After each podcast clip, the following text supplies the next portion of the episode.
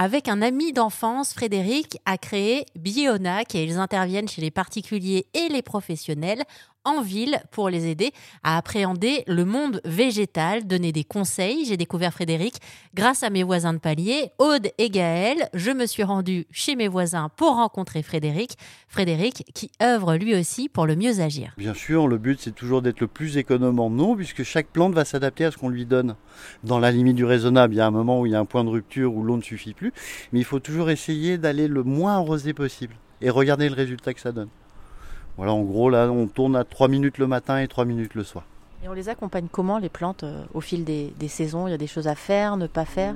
Les aimer, les regarder, les contempler, et voilà, ça suffit largement.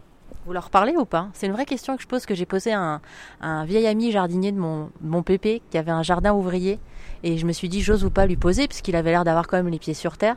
Et en fait, il m'a dit que oui, dans son jardin, il parle à ses, à ses légumes, à ses plantes de tomates. Pas tellement de les parler, mais de les comprendre une par une. De, de faire le distinguo, par exemple, entre un lilas et un, et un jasmin, ça va pas être le même rapport. On peut les considérer comme des individus et chaque individu a besoin de quelque chose. Il faut simplement comprendre ses besoins et les façons de l'interpréter, ses besoins. Alors vous parlez du lilas, du jasmin, c'est quoi leur personnalité? Euh, ben lui, le but quand il est heureux, c'est-à-dire qu'il est vraiment fleuri, et euh, on le sent là, il est en train de fleurir, et surtout il va redonner des petites feuilles en dessous. Et ça, il y a vraiment un secret de, volume de terre aussi qui est important, d'acidité aussi de la terre qui va compter. Là, par exemple, on a mélangé avec des terres acides pour qu'ils soient un peu plus heureux. Voilà, c'est vraiment de, de lui donner toutes les meilleures conditions possibles et imaginables pour qu'il soit content. Alors il y a un secret, c'est le rempotage. Il y a peut-être des gens comme moi qui n'y connaissent rien. Vos conseils pour rempoter? Parce que parfois on achète une plante en magasin, on achète un... Attention, il y a le parasol. Accident de terrasse. il est accroché. parfois on achète une plante en magasin, on achète un cache-pot. Je dis on en fait, je parle de moi. Et puis à ce moment, il bah, faut rempoter. On fait comment? C'est délicat, là aussi pareil, cas est unique. En général, moi ce que je conseille, c'est d'attendre un petit peu que la plante se soit adaptée à votre environnement avant de, euh, faire un rempotage. Pardon.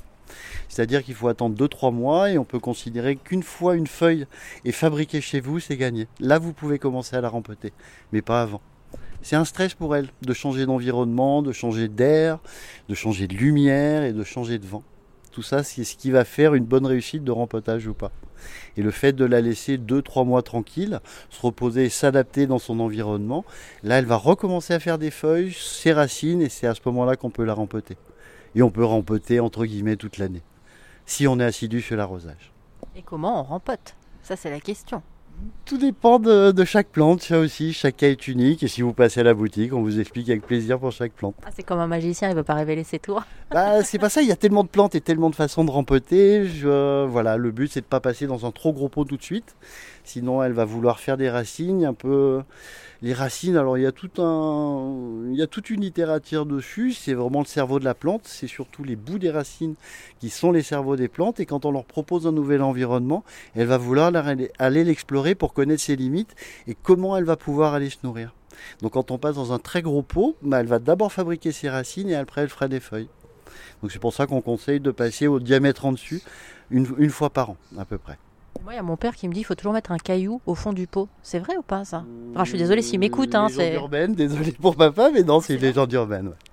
À la limite, on peut mettre un caillou pour éviter que les billes d'argile s'en aillent par le drain qui se trouve au fond du pot. Ça va être la seule. Euh, voilà, un caillou, c'est inerte, entre guillemets. Il n'y a pas de dégradation chimique, il n'y a aucune valeur ajoutée à un, à un, silex, à un grès ou quelque chose. Il n'y a pas d'avantage. Merci à Frédéric de chez Bionac pour tous ses conseils.